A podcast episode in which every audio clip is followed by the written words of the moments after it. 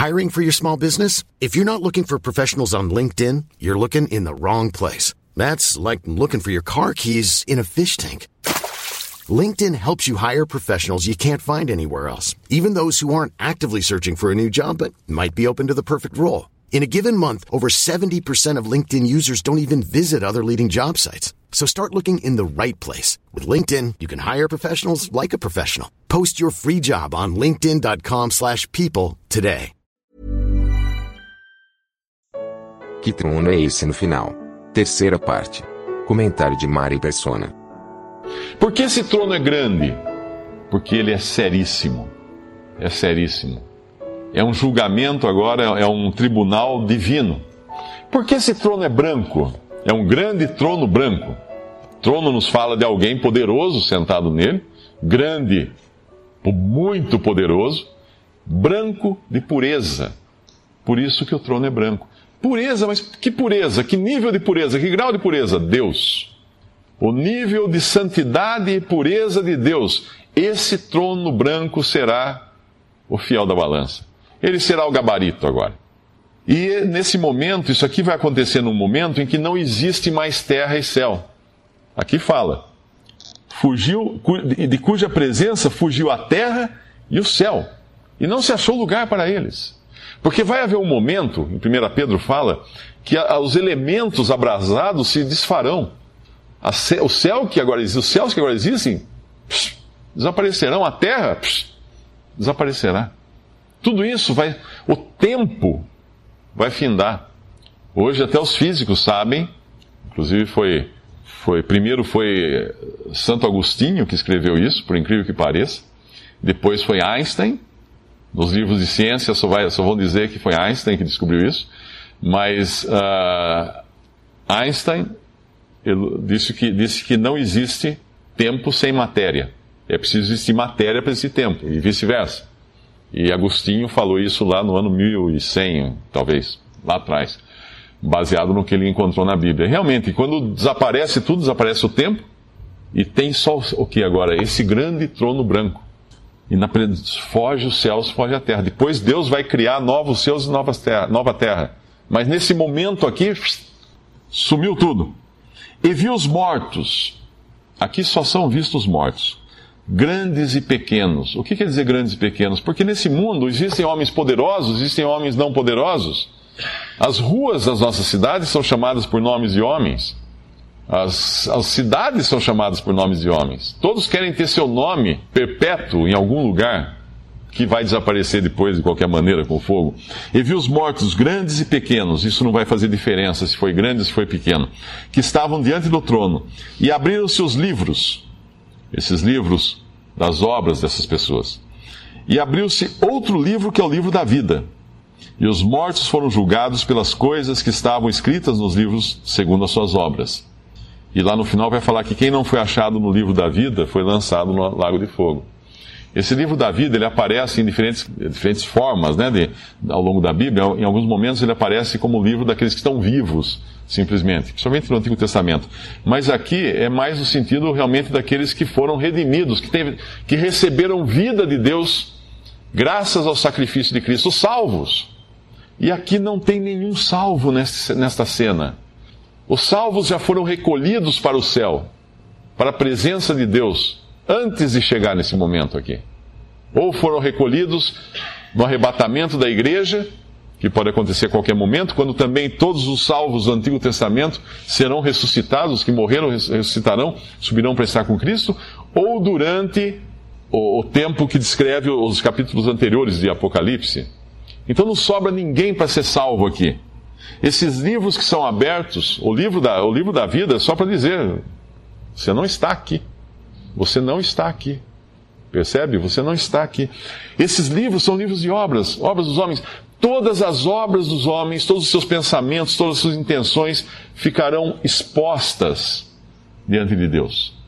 A palavra de Deus hoje já faz isso, porque a palavra de Deus é, é viva e eficaz como espada de dois gumes e apta a discernir os pensamentos e propósitos dos corações, e, não, e criatura alguma consegue ficar, fugir disso, se esconder da palavra de Deus. Por isso que as pessoas se incomodam com a palavra de Deus, porque ela, ela penetra, ela revela. aqui, aqui vai ser terrível, porque tudo, tudo que você fez, tudo que você pensou, tudo que você olhou, vai estar patente aos olhos de Deus a quem os homens devem prestar contas. Tudo nesses livros. Se você quiser ter assim uma ideia vaga, muito pequenininha, da sensação que seria algo assim, pensa que se você acordasse amanhã cedo, corresse lá para a internet, né? Uh, deixa eu olhar meu Facebook. De repente você olha, olha, abre o seu Facebook e fala: o que, é isso? No seu perfil não estão mais suas fotos, estão tudo que você olhou, todas as imagens nas quais você prendeu a sua atenção. Aí na, na, no, no, nos textos estão todos os seus pensamentos ali, todos. Tudo que você falou também para as pessoas. E depois tudo que você fez. O que, que você faz? E agora? Como é que eu tiro isso do ar? Não tem como. Aqui não vai ter como apagar nada, não tem botão para deletar, não tem nada aqui. Tudo vai ficar patente. E será, Deus vai julgar então os homens baseado nas suas obras. E qual o destino de, dos homens? Bom, se você tiver um pecado, você será expulso da presença de Deus. Porque Adão pecou quantas vezes para isso acontecer com ele? Uma. Alguém aqui tem um pecado? E deu o mar os mortos que nele havia, e a morte e o inferno deram os mortos que neles havia, e foram julgados, cada um segundo as suas obras. E a morte e o inferno foram lançados no lago de fogo. Essa é a segunda morte. Agora, peraí. Tem alguma coisa errada com a Bíblia. Como diz aqui então que as pessoas serão julgadas segundo as suas obras e então serão lançadas no lago de fogo? E essa é a segunda morte? Como pode dizer isso? Se tem, um, tem uma passagem em Lucas, capítulo 23, que contradiz isso. Lucas 23, versículo 43. A cena aqui é da crucificação de Jesus.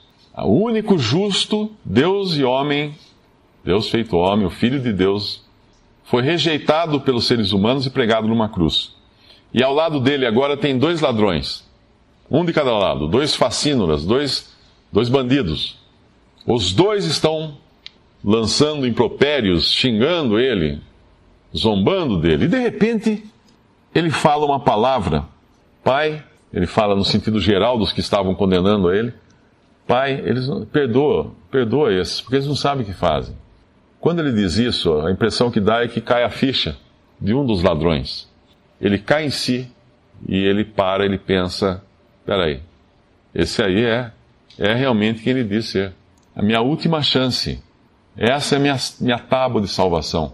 Aí ele pega e diz para o Senhor Jesus no versículo 42, um, um pouco antes ele defende até o, ele defende uh, a Cristo no versículo 40, respondendo, porém, o outro, outro uh, ladrão, repreendia-o dizendo: Tu nem ainda temes a Deus, estando na mesma condição, condenação? E nós, na verdade, com justiça, porque recebemos o que os nossos feitos mereciam. Eles dois sabiam que eram, eram culpados, eram bandidos, eram assassinos, talvez. Mas este nenhum mal fez. E disse a Jesus, o ladrão agora disse a Jesus: Senhor, lembra-te de mim quando entrares no teu reino. O que o Senhor virou e falou para ele? Olha, ladrão, você espere no juízo final, nós vamos resolver isso aí.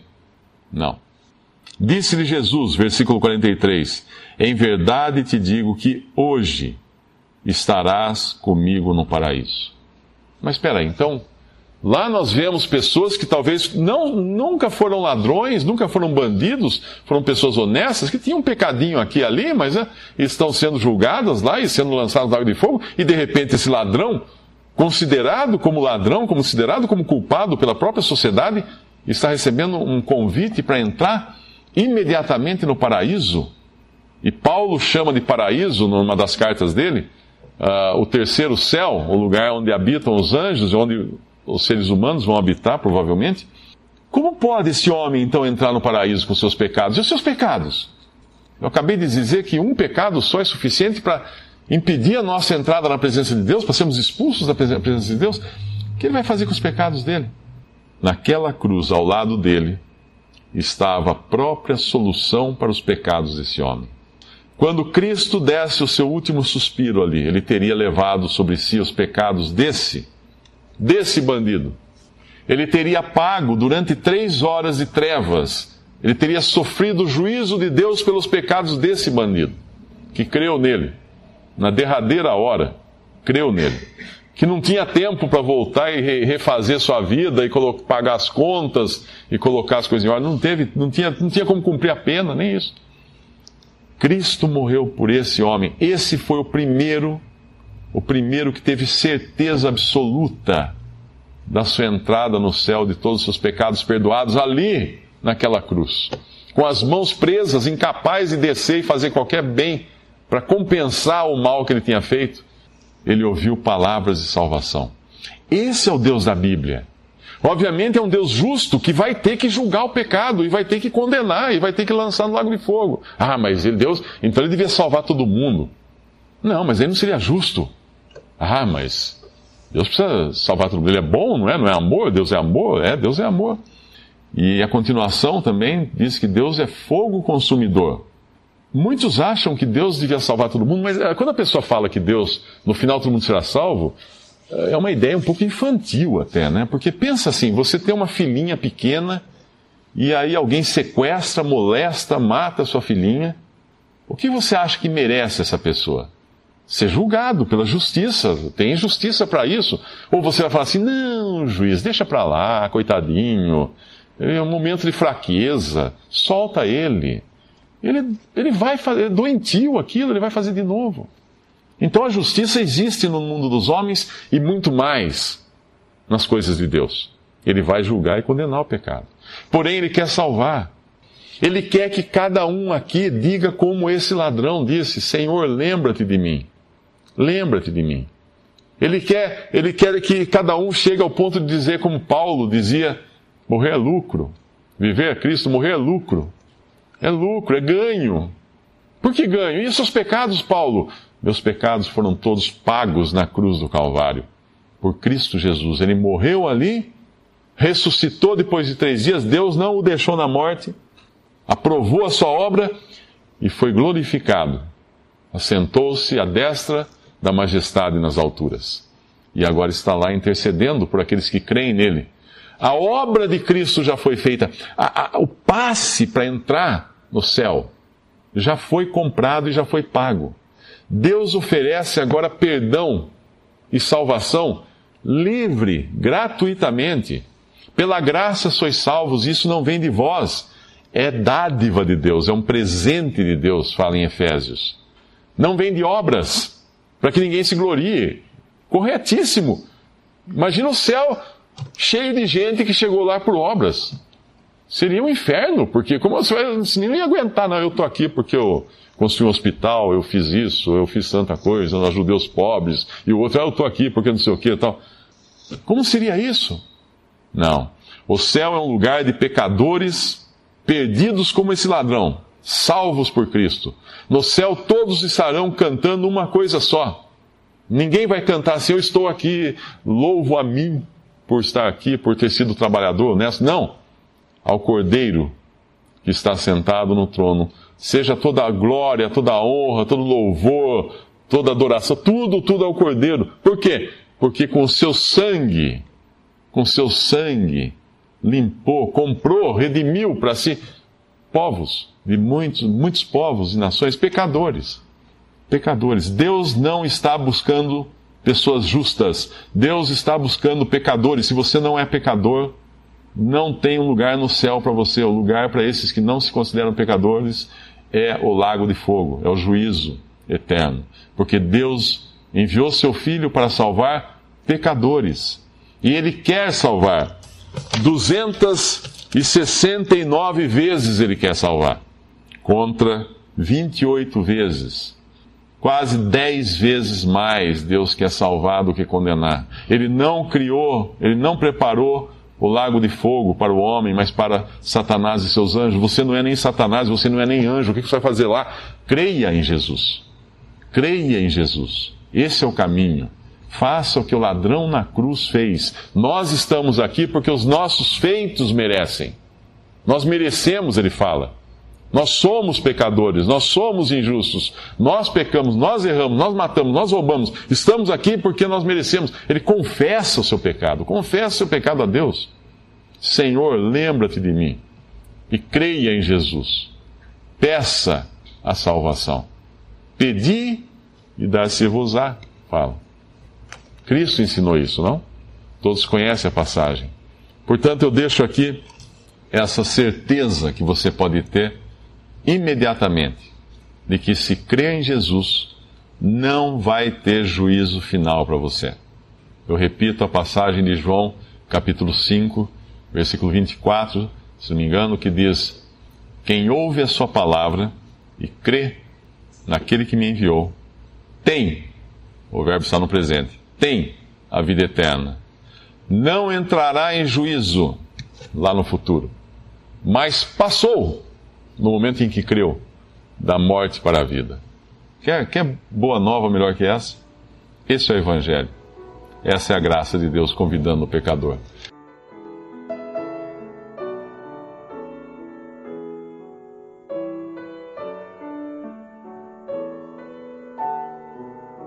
Visite respondi.com.br. Visite também 3minutos.net.